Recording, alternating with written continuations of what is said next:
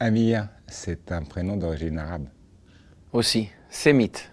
Ok. Sémite, il a aussi des significations en hébreu. Et alors, ça veut dire en hébreu? Il y a deux orthographes, C'est prince en arabe, non? Voilà. Il y a deux orthographes. La plus répandue, ça veut dire la cime de l'arbre. Et l'orthographe de mon prénom, qui est plus rare, c'est euh, une gerbe de paille. La première lettre est différente. D'accord, c'est euh, c'est un joli prénom. Alors moi, ce qui m'intéresserait de savoir, c'est euh, déjà où tu es né, mais surtout ta papa, ton papa et ta maman sont nés. Comment s'est passée vraiment ta toute petite enfance au tout début, si tu as des souvenirs, des réminiscences, etc. Donc, euh, en commençant par le début, d'où tes parents sont nés et, et toi, où est-ce que tu es né également? Mon père est né en Tunisie. D'accord Ma mère est née en Israël, euh, mais ses parents euh, sont originaires du Maroc et ils sont arrivés en Israël euh, peu de temps avant sa naissance. D'accord. Donc elle a grandi dans une famille marocaine, mais non, géographiquement là-bas en Israël. Euh, et moi, je suis né à Paris. Ok, d'accord. Donc, ce qui veut dire que Tunisien marocain, religion Juive. juive, euh, sur les terres d'Israël. Donc, c'est quand même quelque chose d'assez déjà particulier. Et, et ce que j'aimerais savoir, c'est. Ça, tu as dû le- voir plus tard en grandissant. Bon, on va revenir sur ta toute petite enfance, mais euh, euh, l'entourage de tes parents, les amis, les proches. Je suppose qu'aussi, effectivement, tes parents étaient, étaient religieux et sont religieux. Il y avait aussi une, une appartenance à un certain cadre, à un certain entourage. Euh, comment ça se passait là-bas en Israël? C'était où? C'était à Tel Aviv? C'était à Jérusalem? Alors, alors, j'ai commencé à vivre en Israël à l'âge de 8 ans. Avant ça, j'ai grandi en France. Euh, comme mon père est un peu le représentant de la France dans le foyer, parce qu'il est parti de Tunisie euh, à Sarcelles avec sa famille. Ma mère, elle, euh, a grandi en Israël. Ils se sont rencontrés par hasard quand mon père est parti faire son stage de radiologie à Tel Aviv. Le médecin et l'infirmière, ma mère est infirmière, Ok. euh, tombés amoureux. Il l'embarque avec elle en France et c'est là qu'il commence à construire la famille. Donc je nais dans un foyer euh, qui est un mélange d'un tas de choses. On a dit le Maroc, on a dit Israël, on a dit la Tunisie. Moi je suis un petit Français sarcellois dans une ville extrêmement polyculturelle. Euh, et euh, je pense que c'était très intéressant parce que j'avais peut-être pas le recul nécessaire étant petit, mais c'était très intéressant pour moi de porter de ce, mélange-là culturel, idéologique, euh, euh, en allant aussi dans une maternelle où tous les gens étaient de toutes les couleurs et de toutes les religions, euh, parce que je pense que ça m'a non pas appris la tolérance, mais fait comprendre que la tolérance, c'est la norme. Ça veut dire que tout le monde est, mélangé et les appartenances, c'est un truc très fluide et très, et très enrichissant plutôt que clivant. Euh, les années passent et CP, CE1, euh, je suis euh, dans une école juive. Mes parents pensent qu'il est important à la fois, comme à la maternelle, d'apprendre à s'ouvrir et faire partie du, melting pot français, mais aussi, d'autre part, d'apprendre l'hébreu, d'apprendre la tradition juive. Euh, et comme mon père, lui, vient d'une famille pratiquante, mon grand-père était président de communauté, et ma mère, elle, d'une famille juive pas très pratiquante, mais quand même traditionnaliste, je pense que c'était important pour eux euh, que j'ai aussi ces fondations euh, éducatives-là. Donc j'ai une espèce de résumé de l'enfance qui est, qui est extrêmement varié, extrêmement mélangé et qui a posé des fondations euh, très concrètes de ce que je suis euh, devenu tout le reste de ma vie, aujourd'hui encore. D'accord. Mais ça, ça s'est pratiqué avant, avant ton départ pour Israël. Avant mon départ. Ce qui veut dire qu'à l'école primaire, en tout cas à la maternelle et à l'école primaire, forcément il y avait un grand mélange à Sarcelles de genre et de religion.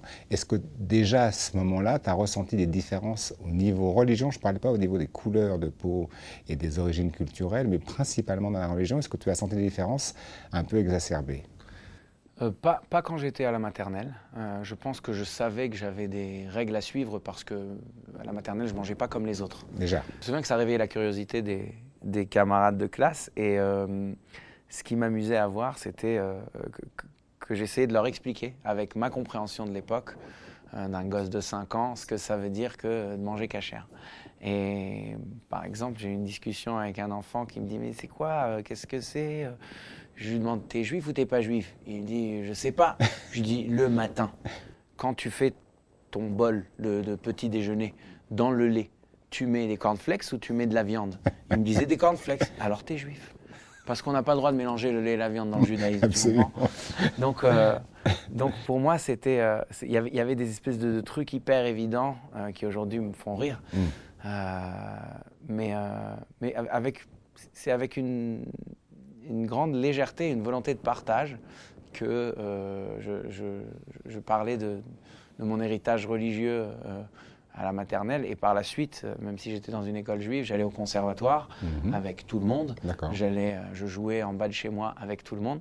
Et là aussi, avec une certaine euh, générosité et envie de faire découvrir, je racontais ce que nous on apprend, ce qui est interdit et autorisé chez nous, aux copains qui. Ça, c'est les années 70.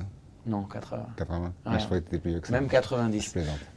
donc 90, donc, donc on est dans les années 90. Moi j'aurais pensé 80, mais c'est vrai que tu tout jeune. Et euh, donc tu es à l'école primaire, donc tu invites des potes à la maison. Bien sûr. J'invite des copains. Et je suppose que parfois les potes restent à dîner ou à déjeuner ou dorment à la maison parce que vous êtes potes. Absolument. Euh, comment ça se passe? Leur vision, parce que c'est différent forcément de chez eux. Ça se passe super bien. J'ai pas le souvenir d'un choc des cultures euh, particulier. Je pense que comme c'est pas très marqué quand même dans mon foyer, on mange cachère, mais on n'est pas là on n'a pas une tenue vestimentaire de rabbin. Ah, on ne parle pas yiddish entre nous. Donc c'est finalement, euh, le gosse qui vient chez moi, euh, qui bouffe des bonbons avec moi en regardant Dorothée, euh, il sent pas une différence particulière. Oui, mais c'est dit table en famille avec tes parents, je suppose que tu as des frères et sœurs. Oui. c'est une fratrie, donc forcément, il, y, a, une discussion, il y a, de l'humour qui passe qui, à, à, travers la table, et puis il y a des habitudes, il y a des codes qui, lui, lui sont forcément un poil étranger. Donc, il doit être... je, vais je vais être sincère avec toi, je comprends la question, mais j'ai quitté la France à l'âge de 8 ans. Et je pense que les. un petit bonhomme. On n'est pas. Ouais, on était, j'étais trop jeune encore pour comprendre ces choses-là. En revanche, une fois arrivé en Israël, le, judaïsme devient la norme.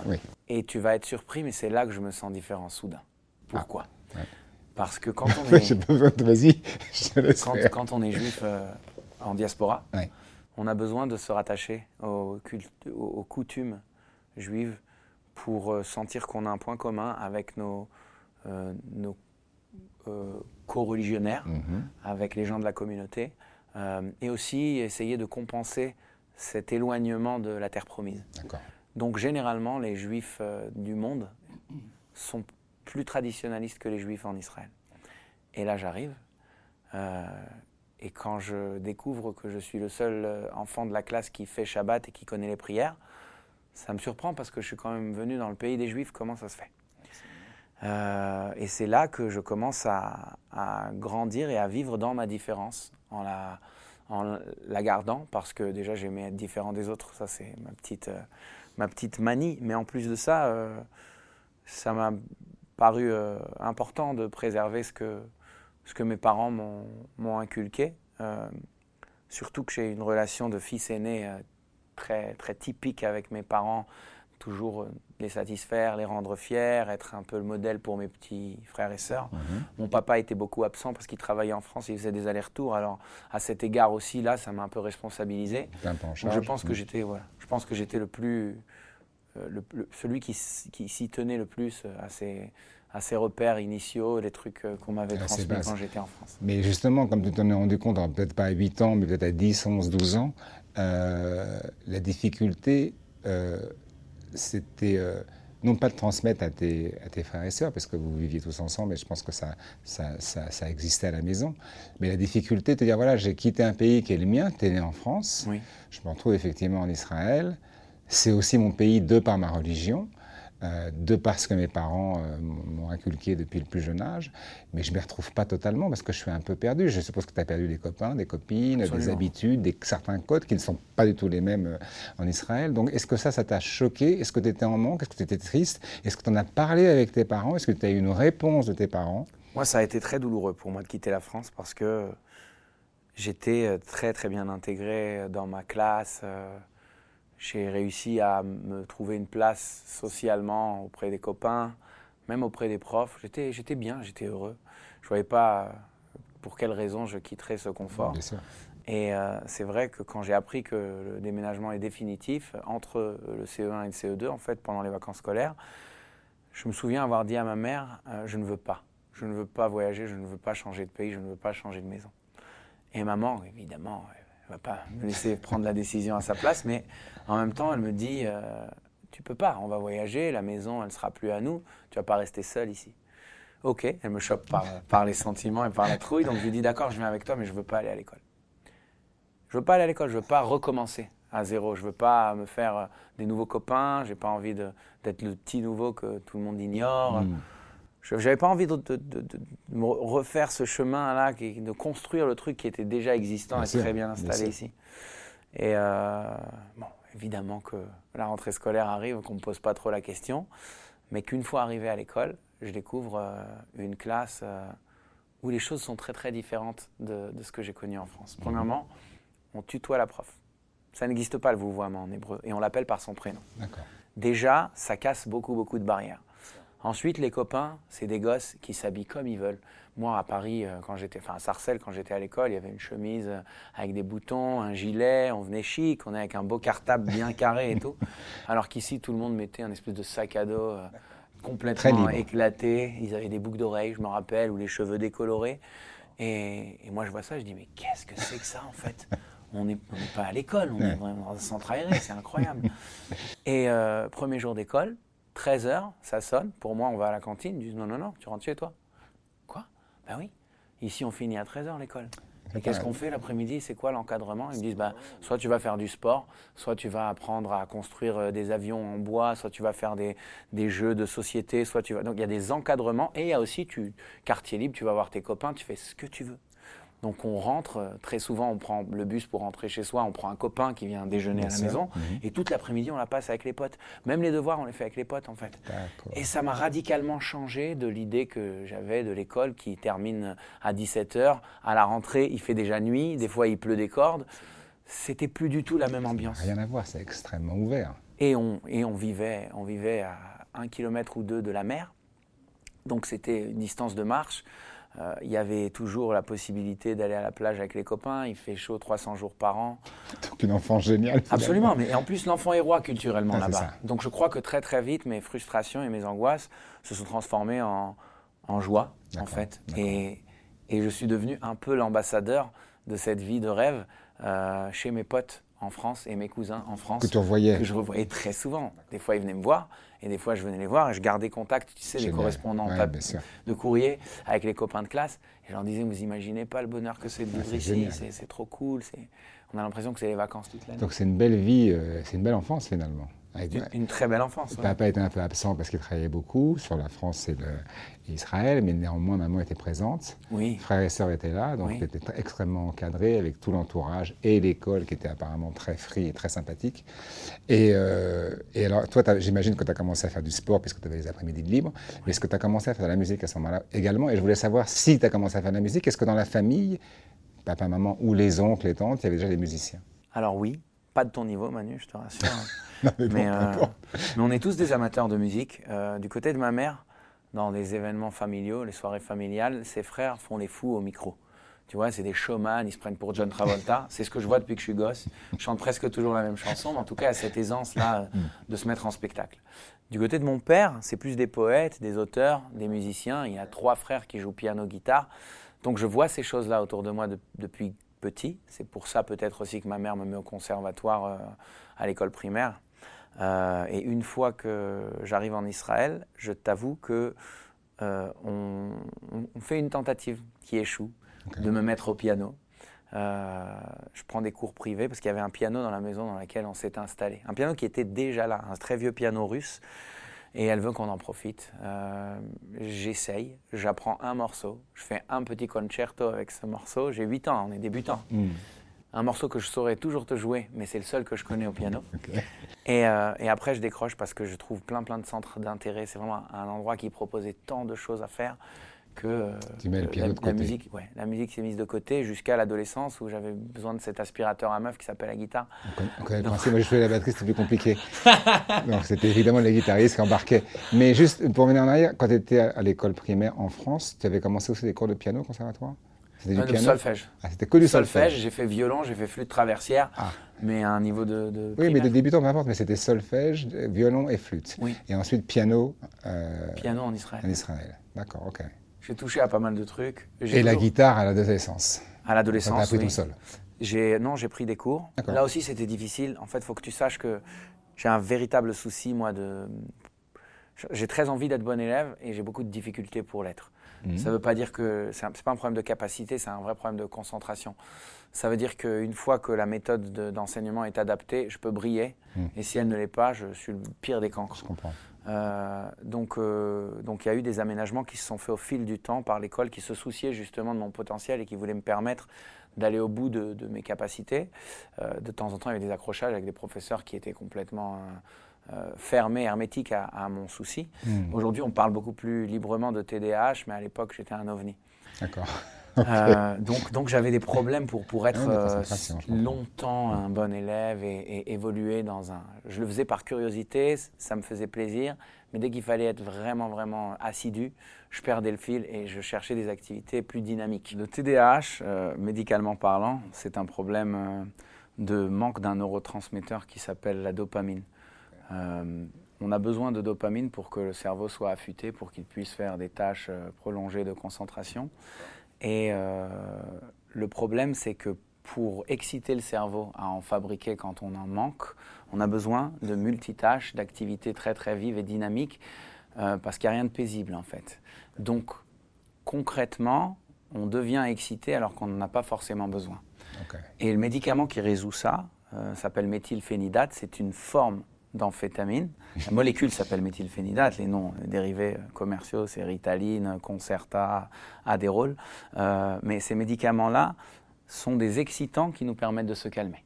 En fait, on va moins, moins être. euh, Ça, c'est la partie médicale. C'est la partie un peu, un peu ennuyante. Donc, en fait, truc, en fait au départ, t'es- c'est pas animé, tu vas te speeder, mais après tu prends un, un- un médicament pour être. Pour que, au lieu, au lieu de me speeder corporellement, ça va être speedé par une molécule qui compensera le manque. Et donc le, le corps, l'esprit, euh, le cerveau n'a plus besoin de ça et peut se concentrer sur une tâche. On dit euh, par exemple que toutes les idées rentrent dans des tiroirs. Euh, c'est un peu la sensation qu'on a. Donc maintenant, comment est-ce que moi je l'ai vécu à titre personnel? Euh, Quand j'étais petit, c'était pas tout à fait euh, connu, encore moins en France. hein. D'ailleurs, la France est très très en retard En par retard rapport euh, aux, aux pays anglo-saxons. Israël, elle, par contre, met, met ce problème très en avant et soigne régulièrement les enfants dès le très jeune âge.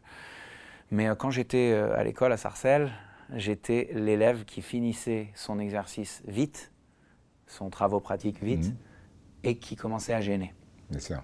Euh, donc on avait construit un coin dans la classe qu'ils avaient appelé avec une petite pancarte le coin Amir.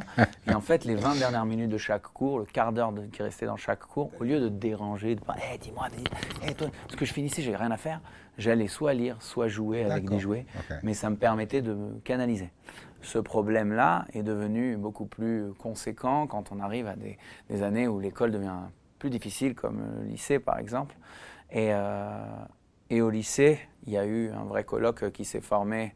Encore une fois, j'étais déjà en Israël, on a la chance là-bas d'avoir une vision beaucoup plus avancée et compréhensive de ce problème. Et ce colloque m'a d'abord proposé le médicament que j'ai refusé, peut-être parce que j'avais des bribes de pensée à la française. Ici, c'est carrément sur la liste des stupéfiants. Mais, euh, mais en Israël, euh, ils m'ont proposé ça, j'ai dit non. Donc on a trouvé que euh, si je sortais du cours chaque fois qu'il y a une heure de cours, pendant cinq minutes, courir, me défouler, que je revenais, que j'étais assis seul au premier rang, ça pouvait résoudre le problème. D'accord. Et c'est comme ça que j'ai vécu mes années de seconde, première et terminale. Une fois que tout ça passe et que j'arrive à avoir mon bac, je suis à la fac. Et là, le problème devient beaucoup plus euh, euh, prononcé parce que le rythme est très soutenu.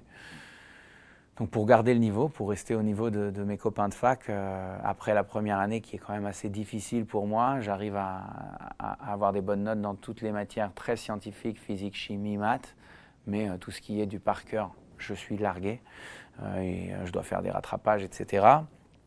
Deuxième année, c'est une unité scolaire spéciale dans la fac qui me convoque. Et là, je rencontre un neuropsychiatre de renom qui a fait des recherches toute sa vie sur le TDAH et qui me propose euh, de prendre le médicament. Alors là, je ne sais pas pourquoi, mais je lui fais confiance parce que de toute façon, sinon, je vais décrocher. Et à partir de là, ma moyenne monte en flèche, forcément, mais c'est surtout que je m'intègre et je trouve un équilibre et que je fais partie de la classe en fait. Je suis plus celui qui est là sans savoir ce qu'il fout là parce qu'il n'arrive à rien suivre. Mmh. J'arrive à, à, suivre beaucoup mieux les cours, à écrire pas toujours, mais quand même à être dans le coup quoi et à avoir le rythme plus ou moins du reste de la classe. Mais euh, les vraies questions commencent à se poser euh, sur euh, la période qui suit l'université. C'est-à-dire que là maintenant je suis livré à moi-même et au début par réflexe et par habitude, je continue à prendre les médicaments. Ces médicaments qui ont beaucoup d'avantages quand on doit étudier, mais qui sont assez néfastes euh, d'un point de vue social parce qu'ils nous éteignent, ils donnent des nausées, mm. ils font trembler les mains. Euh, et, il faut savoir, comme je disais, c'est un excitant. Donc il faut savoir si on peut et si on doit continuer à le prendre dans la vie de tous les jours. Et j'ai constaté que quand j'arrêtais d'être euh, dépendant de règles, de codes, de, de protocoles scolaires, de profs de fac qui nous disaient quoi faire et quand, et d'avoir un rythme qui m'est imposé.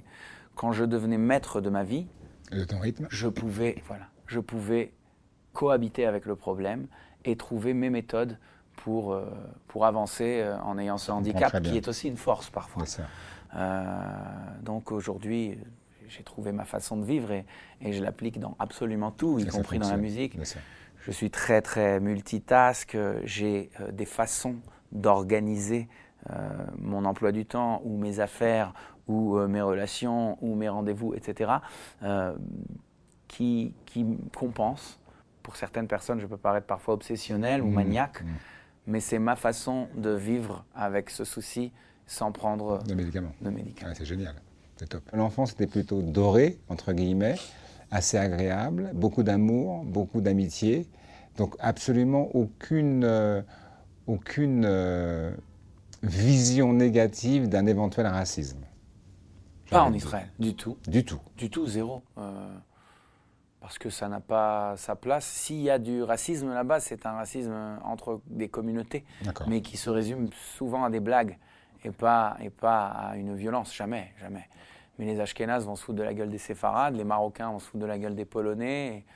Est-ce qu'à la maison, alors, t'es l'aîné, mais avec ta maman, euh, quand ton père était là aussi, est-ce qu'il y avait des discussions à propos de la religion? Est-ce que tu des choses que tu voulais comprendre et qui t'échappaient? Est-ce que tu as approfondi la question religieuse toi-même ou selon avec les gens avec les, que tu fréquentais? J'ai toujours été extrêmement curieux euh, par ma volonté de, trouver euh, des raisons concrètes à ce que l'on fait, à ce que l'on pratique.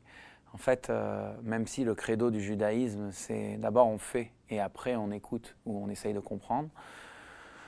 Moi, j'avais du mal avec cette notion parce que j'ai envie de mettre du sens dans mes, dans, dans, mes actions. Et concrètement, euh, j'en trouvais pas assez quand on me dit euh, il faut pas manger des bêtes qui n'ont pas le sabot fendu et qui ruminent pas. Euh, il faut attendre X heures entre la viande et le lait. Euh, il faut aller à la synagogue à telle heure, il faut faire telle prière le matin, d'accord, je comprends qu'il faut faire des louanges à Dieu, quelque part, c'est le principe d'une religion, mais après, tous les codes de comportement m'échappaient, et j'avais besoin de trouver du sens à tout ça, en tout cas une preuve que Dieu existe et qu'il nous a véritablement demandé de faire ces choses-là. Euh, ça fluctue chez moi c'est par période. Dans les périodes de grands questionnements, je peux parfois décrocher un petit peu de ma pratique ou la faire pour les mauvaises raisons, qui seraient euh, de l'automatisme ou du respect envers euh, la transmission de mon arrière-grand-père à moi. Tu vois, je, suis consciencieux de ce point de vue-là. Euh, mais des fois, des fois j'ai la bonne rencontre où j'écoute la, la, bonne personne qui me donne des outils qui me permettent de me projeter et trouver ma place et, de, et, de, trouver une du sens euh, à ces choses. Donc tu continues tes études en Israël jusqu'à effectivement le, lycée, euh, collège, lycée, et ensuite bah, la musique c'est un, hobby un peu, c'est sympathique, mais tu n'as pas du tout l'idée d'en faire ton métier, tu diriges plutôt dans une, sur une autre euh, destinée. pour des études bah, que tu, dont tu vas, nous expliquer en, deux mots, mais ce c'est pas la finalité de ma question, donc je voudrais que tu m'expliques ça, après je vais te demander pourquoi. Euh, je, je, grandis dans une famille où euh, c'est très très bien l'art, hein, euh, mais les activités artistiques, c'est un, très bel hobby. Pas Ton papa est radiologue, maman est infirmière. Oui, c'est pas du tout un chemin de vie. c'est pas du tout euh, là-dedans qu'on se projette parce que c'est trop risqué. Ça. Et comme on a envie de sécurité et que c'est ce que je peux comprendre aujourd'hui en tant que père que j'aimerais transmettre comme repère, en tout cas principal à mon fils, d'essayer d'assurer ses arrières dans un monde qui est quand même compliqué. Euh, je peux comprendre pourquoi mes parents s'attendaient à ce que j'aille étudier. C'est pas comme mes parents, même mes grands-parents, les anciens, ceux qui ont vécu euh, dans des pays où il n'y avait même pas d'université, ou en tout cas il n'y avait pas accès, ça a été des commerçants depuis leur toute jeune enfance, eux-mêmes disaient d'abord tu fais tes études, après tu te maries. Après, tu te maries. Moi, j'étais sûr que mon grand-père voudrait que je me marie à 18 ans. Pas du tout. Les études, c'est la sécurité, c'est la protection, c'est le bagage avec lequel on va affronter la vie. D'accord. Euh, et, donc je grandis dans cette idée-là. La question n'était pas est-ce que je vais faire euh, dentiste ou est-ce que je vais faire chanteur. La question c'était quel parcours universitaire choisir, c'est tout. Euh, et parmi les parcours existants, venant d'une famille où on est pas mal à faire partie du corps médical, les choix se portaient sur, sur, sur, ce qui existe dans un hôpital. Quoi. Et, et j'ai préféré, au début, je voulais, toute ma vie, je voulais être médecin. Parce que c'est le modèle que je voyais à la maison. Et, et puis, euh, quand j'ai grandi un petit peu et que je suis devenu un tout petit peu plus pragmatique, j'ai vu que mon père arrivait à travailler et à passer plusieurs jours euh, en Israël avec ses enfants. Donc, je me suis dit peut-être que la planque, c'est radiologie. C'est pas mal, oui. euh, mais, euh, mais avec le temps, avec le temps, j'ai compris en, les, les, les, vraies dynamiques actuelles. Mon père vient d'une autre génération. Je ne suis pas dans le même pays. Je suis en Israël. Qu'est-ce qui pourrait me permettre à la fois de faire un beau parcours intéressant euh, d'avoir un métier solide et en même temps euh, d'avoir de la place pour le reste des hobbies? Parce que je ne pouvais pas imaginer ma vie euh, métro boulot dodo 8h 20h je voulais avoir le temps de faire du sport de voir des copains de voyager et donc il s'avérait après avoir échangé avec quelques médecins qui, avaient quelques années de plus que moi pas beaucoup que le dentaire là-bas c'était la solution idéale après le problème c'était que la demande était colossale et et j'avais pas un bac brillantissime. Comme on est admis sur dossier, euh, ils font un cumul de la note du bac et d'un test psychométrique qui peut rappeler les tests SAT qu'ils font aux États-Unis pour entrer dans les universités. Euh, et ma chance, ça a été d'exploser de, les scores du test psychométrique. Donc d'avoir une moyenne suffisamment bonne pour me, faire prendre en, à la fac de dentaire. Et, et pour moi, c'est le reflet de l'élève que je suis, parce que test psychométrique, c'est logique, c'est tac au tac, il n'y a rien besoin de mémoriser. Et donc euh, là-dessus, j'avais pas trop de, problèmes. Donc, euh, donc là, tu es parti pour combien d'années? Je suis parti pour six années d'études. Mais ce qu'il faut mentionner, c'est que juste avant ces six années-là, euh, je me retrouve avec quelques mois de libre. Et, avant la rentrée, je, tombe sur une, annonce de casting pour la nouvelle star en Israël. Alors inutile de te cacher que quand on aime la chanson, on aime ça depuis toujours. Et puis, et puis le moindre truc qui peut nous permettre. Donc j'ai le temps. Tu vois, je reste quand même assez responsable. Je fais pas ça au plein milieu des études. Euh, je vais en profiter, je vais me divertir, je vais m'amuser. Et donc je participe à la Nouvelle Star. Je suis admis. Je suis choqué d'être admis. J'ai une chance sur, sur 100 000. Tout le monde autour de moi était super rodé. C'était des mecs de scène. Ils chantaient dans les piano bars et tout. Moi, j'étais le, mec qui, chante euh, sous la douche quand j'ai du bol au karaoké ou devant ma famille, mais ils m'ont pris. Mhm. Et donc, euh, ça a été ma rencontre et le coup de foudre euh, de ce que c'est que chanter comme un pro. Avoir des ingénieurs du son, des musiciens mhm. professionnels, mhm. les caméras, le public, les trucs. Donc, je ne vais pas long feu, je t'avoue, dans cette émission, parce que j'ai, à un moment, j'ai eu une galère en plein live que je ne savais pas gérer parce que j'étais pas expérimenté. Mais une fois que je me fais expulser, je commence donc mes études. Et, Mais c'est quelque chose qui est très présent. Il y a un truc qui reste. Mm. Il y a un truc qui reste et qui m'accompagne pendant les six années.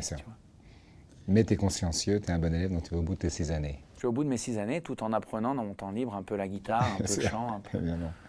Et quand, quand les, les, choses se construisent et que plus je deviens dentiste, plus je deviens parallèlement chanteur, à la fin de, de la fac, euh, j'ai le choix. Est-ce que je vais tout de suite ouvrir un cabinet ou est-ce que j'écoute mon cœur et ce, cette nostalgie-là des moments où j'étais sur scène et je tente ma chance J'avais rien de concret. Je ne suis pas allé démarcher des maisons de disques ou quoi que ce soit, mais je me suis dit, je vais tenter d'écrire des chansons, de poster des reprises sur les réseaux sociaux. À l'époque, euh, réseaux sociaux, il y avait YouTube surtout. mais bon, ça va, tout le monde regardait YouTube et je me suis dit, on va voir ce que ça va générer. Et au pire, ben, j'aurai ces, ces, souvenirs d'une belle époque. Et finalement, euh, j'ai l'équipe de casting de The Voice qui me contacte de The Voice France, pas The Voice Israël. Et là, tu vas peut-être me comprendre. Il n'y a pas que l'artiste qui sent qu'il a une opportunité. Il y a aussi le Amir de 2006 qui s'est foiré dans une émission de télé. Et le Amir de 2013 qui se dit je vais prendre ma revanche. Bien entendu. Bien entendu. Donc là, c'est immédiat. Et j'avais pas fini ma question sur les six années de dentiste, c'est-à-dire que tout à coup, comme tu es quelqu'un de consciencieux, super, enfin, un hyperactif, tu as fait du sport, on n'a pas développé, mais j'ai quand même l'impression que tu n'es pas du tout rebelle comme jeune garçon. Je ne suis pas rebelle. Quand je dis rebelle, c'est pas du tout péjoratif, c'est rebelle dans le sens où je vais te dire de faire ça, Amir, comme tu es quelqu'un d'extrêmement sympathique et de très bien élevé, tu vas, en plus, quand je te dis ça, je sais plein de choses. Je, sais que tu vas le faire parce que tu es extrêmement bien élevé et tu es extrêmement respectueux. Mais est-ce que tu ne penses pas, c'était le bout de ma question des six années de dentiste, tu n'as pas perdu de temps, puisque la preuve, c'est qu'aujourd'hui, quelques années plus tard, euh, le monde t'appartient et tu expérimentes plein de choses qui, en plus, à chaque fois, sont et valorisantes et, et, et successful, comme on dit, donc c'est génial. Mais est-ce que tu ne penses pas que tu aurais pu vivre quelque chose de bien plus intense plutôt que d'aller au bout de ses études parce que dans la famille c'était important? Comme tu l'as dit, ton grand-père, on a un job avant de se marier de toute façon, pour expérimenter d'autres choses et peut-être salir un tout petit peu cet esprit extrêmement euh, positif et spirituel que tu, que tu es, pour aller sur des, chemins un tout petit peu de traverse, tu vois. Pour tout te dire, euh, déjà je te remercie pour le compliment. Euh, j'ai ce besoin, en effet, d'être quelqu'un de bien, mais aussi ce besoin d'être non conformiste, que, qui ressort peut-être pas dans ce que tu me connais, mais il suffit de, de, revenir à mes années de fac. J'étais toujours. Le... Tu sais quoi, je vais te donner un truc. Il y a une pub Apple qui était sortie dans les années 90 qui s'appelle Think Different. Et cette pub-là, elle était accrochée dans mon unité de, dentaire, tu sais, avec là où il y a le fauteuil où je soignais. Parce que je ne voulais surtout pas ressembler aux autres élèves. Donc, j'étais marginal, mhm. euh, j'étais euh, très très différent, j'avais une attitude qui était très différente. Comment te dire? Quand tu me parles de rébellion, à l'époque de la fac, c'était vraiment l'étiquette, j'étais estampillé rebelle. Mais tout est relatif. Ça veut dire que je peux être euh, un, turbulent parmi les élèves posés, sérieux, tu sais, parmi l'archétype de, de, l'étudiant modèle, et je peux être parmi les rockstars le plus sympathique, euh, euh, respectueux et sage qui puisse paraître.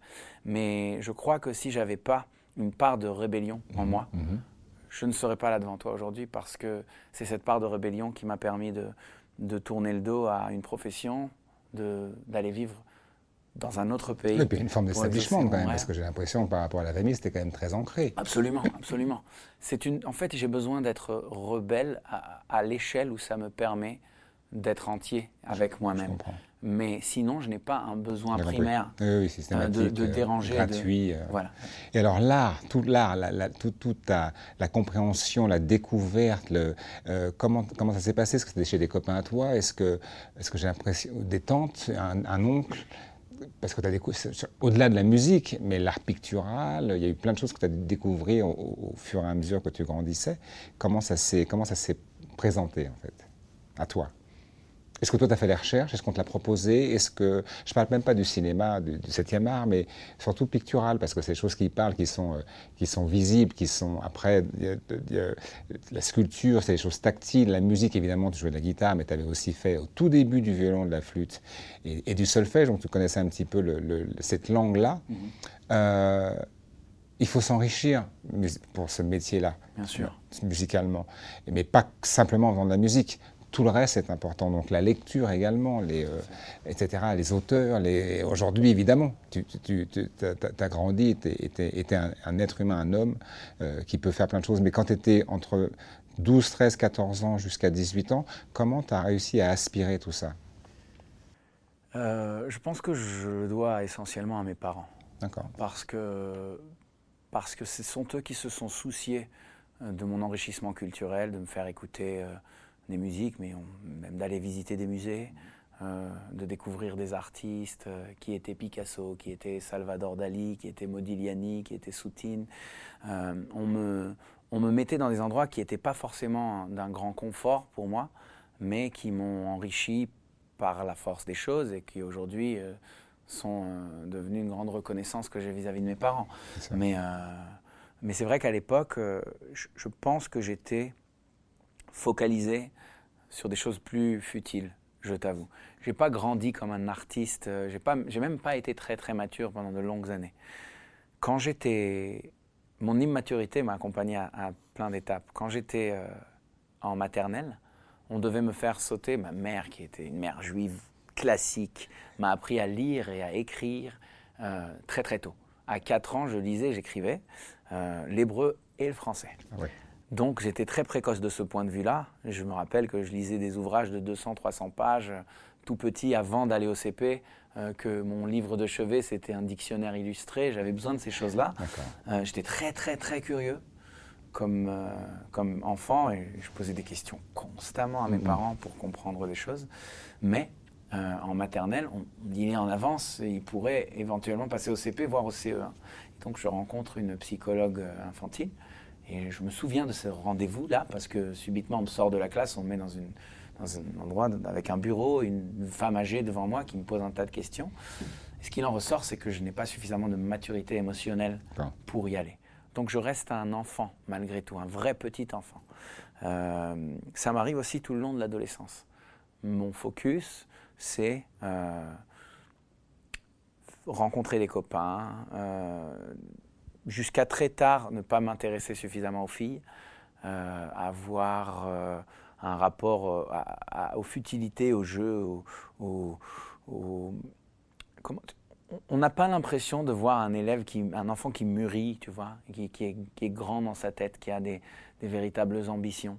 Euh, je suis resté très longtemps enfant et je pense que le tournant, le virage est arrivé euh, en plein milieu du lycée. C'est-à-dire que même en seconde, J'étais encore un enfant par rapport aux élèves de ma classe. Je ne sais pas quel a été le facteur qui a changé ça, mais je pense que la transition s'est faite euh, avant la première. Et à la première, je suis revenu, j'ai décidé de, m'affirmer, d'avoir un caractère. Ma voix a mué, ça a joué. Des petits débuts de barbe. Euh, j'ai commencé à faire attention à mon style. Je venais plus à l'école comme un. Euh, j'étais conscient en fait de, du fait que maintenant j'existe en tant qu'Amir et pas. Enfin, j'ai un truc à représenter. D'accord. Euh, et, donc je faisais plus attention et ça m'a...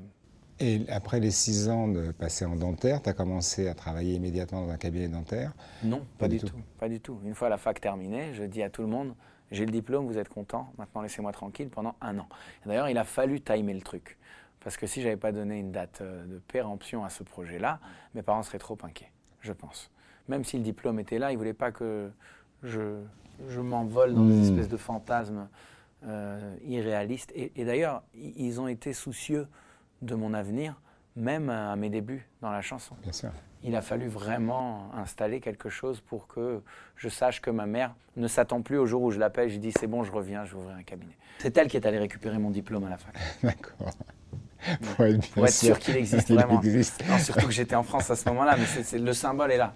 Et alors justement, comme tu faisais quand même pas mal d'allers-retours entre Israël et la France, est-ce que, encore une fois, je vais insister là-dessus, mais est-ce qu'il y avait une, une sensation, alors la différence, oui, parce que tu l'as dit depuis le départ, tu étais senti différent et, euh, euh, par plein d'aspects, mais est-ce que tu as senti une différence négative quand tu revenais ici? Tu avais connu ce pays-là tout petit, pour toi, quand tu es parti, c'était un cri du cœur, c'était terrible, c'était un arrachement, c'est ton pays de base, tu étais né en France, tu es français. Euh, tu as dû partir évidemment d'Israël, tu es devenu israélien au même titre que tu es français, donc tu as une double nationalité et tout va bien. Mais quand tu es revenu dans ce pays-là, est-ce que tu as senti, parce que ça avait évolué entre-temps, les choses avaient évolué et politiquement, et économiquement, et démographiquement, tu t'es retrouvé à avoir vécu une enfance assez dorée, je, parle par les activités que tu as pu avoir, tu te retrouves dans ce pays où c'est pas la même chose, pas la même chanson du tout. C'est extrêmement tendu, c'est très agressif, et les minorités souffrent, enfin, c'est complexe comment toi, même évidemment, j'imagine ce que tu viens de dire, comment toi tu as pu le vivre, comprenant un petit peu d'où tu viens et, ce que tu dis quand tu, quand tu l'exprimes, mais est-ce que tu n'as pas eu des gens, des, des, réactions à, ton égard désagréables? Oui, j'en ai eu, pas, pas par rapport à mes origines, mais quand j'ai quitté Sarcelles, c'était euh, un espèce de paradis pluriculturel. Mm. Quand je suis revenu, j'avais l'impression de d'avoir loupé un épisode parce que, parce que ça s'est complètement transformé. Et comme tu l'as dit, pour des raisons qu'on comprend, c'est devenu un lieu agressif, un lieu où les gens dans la rue se font attaquer. Moi-même, on m'a attaqué à deux reprises pour me voler une fois ma montre, une fois mes baskets. Je suis devenu phobique. Euh, j'avais besoin de, de, me balader avec des copains plutôt costauds si possible, parce que, parce que j'avais perdu ces repères et je, je, ne savais pas que ces endroits-là existaient. Le cocon mmh. euh, israélien, si Sex and Son, euh, nous rend assez innocents et assez naïfs quant à la réalité euh, des, des, banlieues, des endroits euh, où, où, la misère règne et où les gens sont frustrés. donc je reviens dans une France où sort le film La haine et où ça devient le reflet d'une société. Et comme nous restons sarcellois, je n'ai plus le même confort, d'autant plus que j'ai plus mes copains d'enfance tout change. La seule chose à laquelle je m'accrochais, c'était ma famille, parce que la ville était remplie de, cousins. Et, et, les, gens avec lesquels tu avais gardé contact en France, c'est un peu difficile. Je perdu de vue. Je veux dire, quand je, quand je fais ce bon mental, là, parce que je venais assez régulièrement, mais, euh, mais je parle de, entre mes 8 ans et disons mes 16 ans, en, en, presque une décennie, euh, tout avait radicalement changé. Donc finalement, Amir, tu as eu quand même une, une très belle enfance je trouve. Il n'y avait pas eu de, complexité dans la famille au sein même face à ton papa et ta maman, parce que c'est là que ça se positionne quand tu veux un peu quitter le cocon et tu te positionnes différemment parce que tu veux exprimer ta personnalité. Mais toi, finalement, elle est devenue, arrivée un petit peu tard parce que tu étais. Euh, c'était une espèce de hippie, quoi. C'était comme dans les années 60, on prend la vie comme elle est, on profite. C'était ça à l'époque, ce mouvement-là. Euh, et puis finalement, tu fais les études qu'on te demande de faire, ça fonctionne plutôt bien. Et maintenant, je vais faire un petit break. Et là, j'en viens effectivement au moment où tu te dis, bah là, j'ai vu qu'il y avait The Voice qui, euh, qui cherchait des, euh, des, artistes émergents, j'ai envie de me proposer. Donc tu vas à The Voice, moi, je, moi je, on connaît la suite, tout le monde connaît la suite.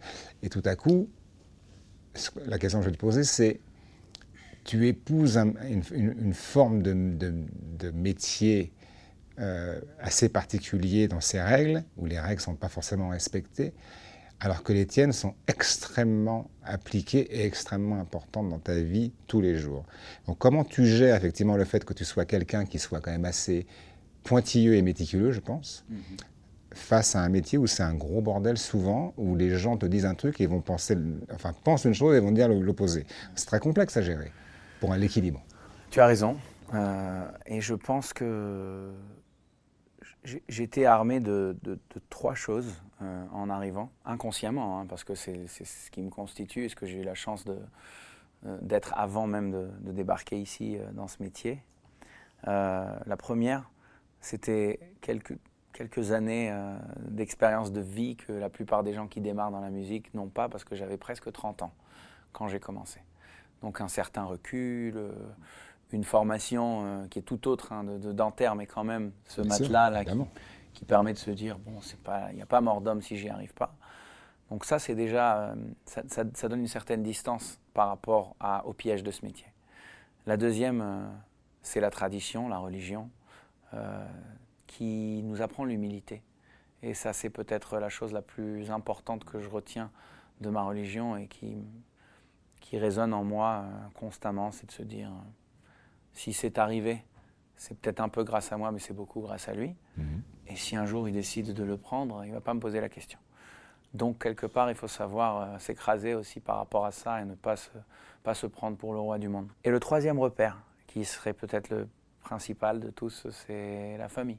Mon attachement à la famille, mon attachement à nos habitudes, à les liens familiaux, ne peuvent pas être rompus par rapport à mon métier, ni même la tradition euh, religieuse que la famille pratique. Mais je veux dire, euh, je me suis dit, si j'ai envie de survivre dans ce métier, il faut justement que je ne me transforme pas, parce que je serai, ça me dépossédera de tout ce qui m'a rendu fort jusque-là. je, vais, je vais penser que ça va me permettre de m'intégrer, mais en fait, je vais me perdre totalement. Ah oui, ce sera plus ce que tu es. Alors aujourd'hui, j'évolue depuis plusieurs années dans ce qu'on appelle le showbiz, mais en étant euh, j'ai l'impression en tout cas, extrêmement euh, similaire à ce que j'étais avant. Quelquefois c'est à ma défaveur, tu vois, parce que je me suis jamais structuré comme une star. Il y a des gens que ça aide, euh, oui. en tout cas parce que ça crée une espèce d'image que moi je ne me suis jamais créée. Mais d'un autre côté, euh, c'est ce qui me protège, c'est ce qui me permet de, de rester équilibré dans ma tête. J'ai jamais dû faire appel à, à des traitements psychologiques. J'ai jamais parce que mes psys, parce que mes, mes antidépresseurs et mes anxiolytiques, c'est ma famille, c'est mes copains qui sont la plupart du temps autour de moi. Et euh, ça veut pas dire, absolument, ça veut pas dire que je m'intègre pas. J'ai beaucoup de respect pour mon métier et pour les personnes. Mais tu sais que là, tu trouves ta force. Je sais que là, je trouve ma force. Effectivement, s'il y a un problème, tu es rassuré. Ben, oui, c'est ton. Oui, mon équilibre est là et c'est pour ça que que je l'intègre euh, constamment dans. Mais je crois que c'est apprécié. Et d'autant plus maintenant, tu as donc un petit garçon. Et ta, ta position d'avoir effectivement d'être entre deux pays qui n'appliquent pas la religion de la même manière, tu l'as bien défini tout à l'heure. Comment toi, tu te rends? Alors, il est encore petit, mais je suppose qu'il vit ta religion, forcément, la vôtre, avec, avec ta femme. Euh, est-ce qu'il, euh, comment il le perçoit? Parce que lui, je suppose, a un entourage, il vit en France. Donc euh, ses copains sont ici, un petit peu comme toi au départ, mais j'imagine dans un pas dans une banlieue comme l'était Sarcelles. Donc lui, comment, il, comment toi, tu lui fais passer les informations? Alors j'imagine beaucoup d'amour, mais forcément, il y a des informations. Les enfants sont extrêmement curieux et posent des questions, même tout petits. En fait, à ce stade, j'essaye de me calquer sur le modèle de mes parents, qui m'a formé, euh, parce que déjà, ça ressemble. Dans mon couple, c'est comme mon père et ma mère. C'est plus pratiquant que ma femme. Mon père est plus pratiquant que ma mère. Et nous, on a grandi dans une famille où on voit les deux exemples, où il n'y a pas de pression d'aller suivre l'un ou l'autre, et que quoi qu'il arrive et quoi qu'il est transmis, c'est toujours de façon ludique et avec la sensation que le choix appartient à l'enfant. Euh, ça paraît être des grandes paroles, hein, mais au final, je pratique et j'ai jamais demandé à ma femme d'en faire plus. Elle pratique pas, elle m'a jamais demandé d'en faire moins. Il voit le respect, il voit euh, la tolérance, il voit la compréhension. Et quand je lui propose de l'embarquer, par exemple, viens avec moi à la synagogue, on va écouter la prière ou quoi. Mhm. Euh, il vient parce qu'on lui donne des bonbons. Pas moi, hein. mais à la synagogue, il y a toujours des bonbons, des gosses qui jouent. Il vient pour cet aspect-là. Ça lui permet d'avoir un œil sur ce qui se passe, de comprendre à sa manière, mhm. comme un gosse de 3 ans, à quoi ça ressemble. Et plus tard, le choix sera totalement le sien parce qu'il saura s'il a envie ou s'il n'a pas envie. Tout à fait. Avec, avec, avec, avec ces souvenirs-là. Justement, tu parles de tolérance Malheureusement, euh, je trouve qu'elle elle, disparaît de, jour en jour. Et comment toi, avec tout ce que tu es, et tout ce que tu es, tout ce que tu es, d'où tu viens, tout ce que tu es devenu, est-ce que tu as déjà eu des, témoignages extrêmement agressifs? Parce que tu es quelqu'un de, public, tu es devenu quelqu'un de public. Euh, donc forcément, euh, au premier plan, avec tout ce qu'on connaît des réseaux sociaux qui sont et positifs et négatifs. donc tu es quelqu'un qu'on peut atteindre facilement, à qui on peut faire du mal juste en, citant trois mots. Est-ce que ça t'est arrivé depuis que tu es quelqu'un d'un personnage public ouais. Et comment toi tu le gères? C'est-à-dire qu'on, j'imagine bien, parce que tu parles d'humilité, etc., donc je peux imaginer que ça ne te fait pas plaisir, mais que tu dois le gérer parce que tu es un personnage euh, public, mais comment tu... Euh, comment tu évolues avec ça? Parce qu'évidemment, quand tu le reçois, ça ne fait, ça fait pas plaisir, mais comment tu évolues toi, c'est-à-dire dans ta position et d'artiste et d'être humain. Regarde, euh, les témoignages blessants, j'en reçois comme tous les artistes, sauf que moi je suis attaquable sur des, des terrains supplémentaires. Après, je ne me suis jamais caché d'être un juif pratiquant, d'avoir vécu en Israël, d'avoir fait mon service militaire obligatoire, mais je l'ai fait. Mhm. Je suis ce que je suis. Euh, mais j'écrase personne. J'ai beaucoup de respect pour ceux qui sont différents de moi. Et euh, c'est ainsi que j'évolue je pense que malgré tout, les gens le comprennent, ça. Les gens le voient, euh, ça transparaît, c'est sincère. Et d'après moi, c'est la raison pour laquelle je ne suscite pas autant de violence et de méchanceté que pourrait susciter quelqu'un qui provoque hmm. au travers de ce qu'il est. Euh, il y a quelques mois, on m'a demandé d'aller vérifier un truc que je ne savais pas, mais euh, moi j'ai tendance immédiatement à bloquer les comptes qui vont m'attaquer sur mhm. le judaïsme. Mhm. Parce que je n'ai pas envie de voir leurs commentaires, ça ne m'intéresse pas. Donc dès que c'est fait, ils ne peuvent plus suivre mon compte et ça disparaît. Et euh, ça, ça, me donne un reflet extrêmement bienveillant de mes réseaux sociaux. Je, parce que dès qu'un compte est éliminé, il ne reviendra pas. Euh, le truc, c'est que c'est étrange, mais quand on a des compliments, on a tendance à les oublier vite. Mais quand on est attaqué, ça prend énormément de place. Et un jour, on m'a dit, tu sais que tu peux voir le nombre de comptes que tu as bloqués. Je dis, ah waouh, oh là là, mais je vais, je, vais me rendre compte en fait du nombre de fois qu'on m'a agressé. Mhm. Et là, euh, j'ouvre ce, paramètre sur Twitter et je découvre que le nombre de comptes qui m'a attaqué de mémoire était à peu près 120, 130, alors que ça faisait des années et que le nombre de tweets qui a dû être fait en me mentionnant est, innombrable. Donc on se rend compte en fait qu'en plusieurs années, ça se compte à très très peu de personnes. Et c'est pas une minorité, c'est une ultra minorité qui nous bouleverse, qui nous choque, qui nous dérange, mais qui finalement peut être négligée. Et j'avais besoin, moi, de cet euh, indice chiffré hmm. pour comprendre véritablement l'ampleur de, du problème. Hmm. Alors c'est pas rassurant, parce que ça existe toujours, mais effectivement, dès que c'est chiffrable, c'est quantifiable en fait. C'est quantifiable. Et c'est vrai que par rapport au nombre de, et de félicitations et d'engouement et de fans, etc., c'est juste ridicule. Mais malheureusement, et tu l'as très très bien dit, quand ça arrive, c'est toujours extrêmement blessant. Parce qu'au-delà d'attaquer, on peut dire oui, j'aime pas ce qu'il chante, j'aime pas sa musique. Ok, histoire de goût. Mais attaquer sur la religion, c'est ce que tu es. Tu viens de ça, tu t'es fabriqué comme ça, tu as évolué comme ça, et grâce à ça, à cette religion-là, tu es devenu ce que tu es aujourd'hui et ce que tu divulgues. Donc il faut pas, tu peux pas le dissocier. C'est complètement impossible. C'est pour ça que ces attaques sont complètement, pour moi, euh, euh, nauséabonde parce qu'on ne peut pas dissocier l'être humain de ce qu'il est, de ce qu'il a appris. Donc au-delà de sa culture, la, culture, la religion, le, background quoi, de sa personnalité. Donc c'est vachement important.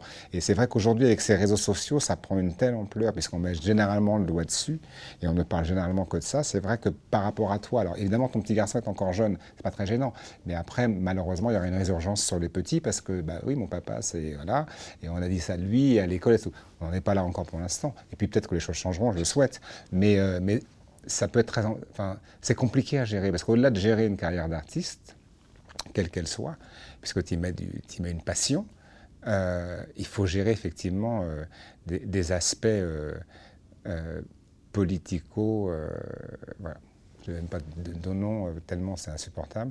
Et de, et de trucs qui n'ont. Enfin, de choses qui n'ont pas d'intérêt et qui, qui, te bouffe du temps et de l'énergie. Tout à fait, donc ça n'a pas sa place dans C'est extrêmement difficile. Récemment, donc, tu, tu interprètes euh, un, un, monologue. Alors, justement, c'est marrant parce que tu disais euh, j'ai des problèmes pour le par cœur. Là, c'est pas le cas parce que c'est plus d'une heure et quart sur scène seule avec, euh, avec, avec beaucoup, beaucoup de choses à dire et à exprimer surtout.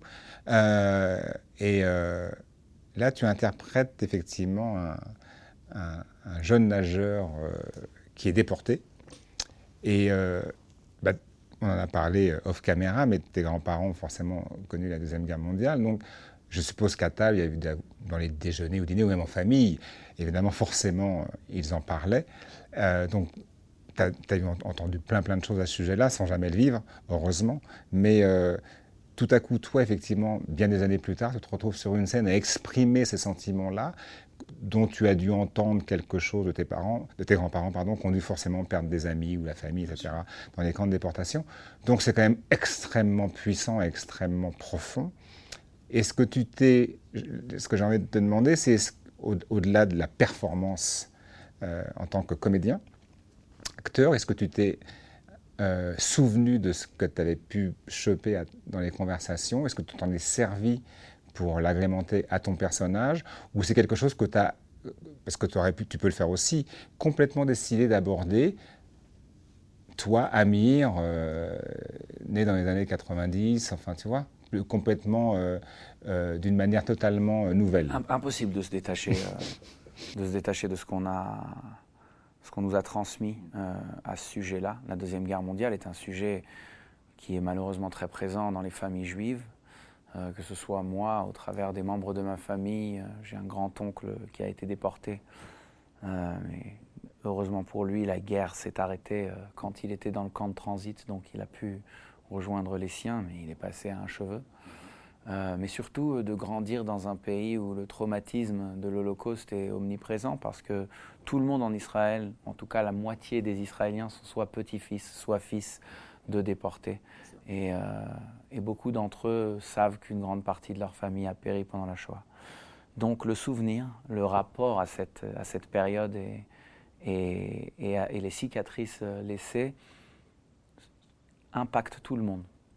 Et euh, on a un jour de commémoration nationale là-bas où les enfants viennent tous avec des chemises blanches à l'école, où on fait une cérémonie mémoriale avec des chansons qui sont spécifiques à ce jour. Et donc on a tous baigné là-dedans. La radio arrête de jouer des chansons joyeuses ce jour-là. le drapeau est en berne, il y a une cérémonie nationale. il y a même je pense que peu de gens le savent, mais il y a même une sonnerie d'alarme qui retentit le matin du jour mémorial de l'Holocauste et tout le monde s'arrête, les voitures s'arrêtent sur l'autoroute, on se met debout et c'est une minute de silence qui est observée nationalement.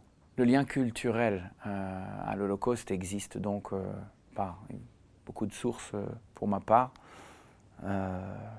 et me retrouver aujourd'hui à incarner un juif qui a traversé les camps de concentration sur scène, n'était pas si étranger pour moi.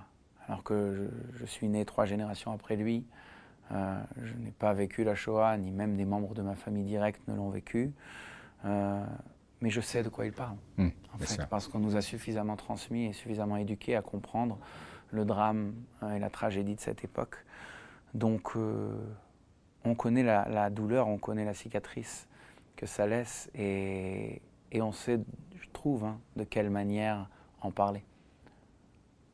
Mais est-ce que ça, ça, ça le, fait de, jouer ce personnage, est-ce, que le, de tes origines, est-ce que ça a amplifié le fait que tu avais envie de le faire?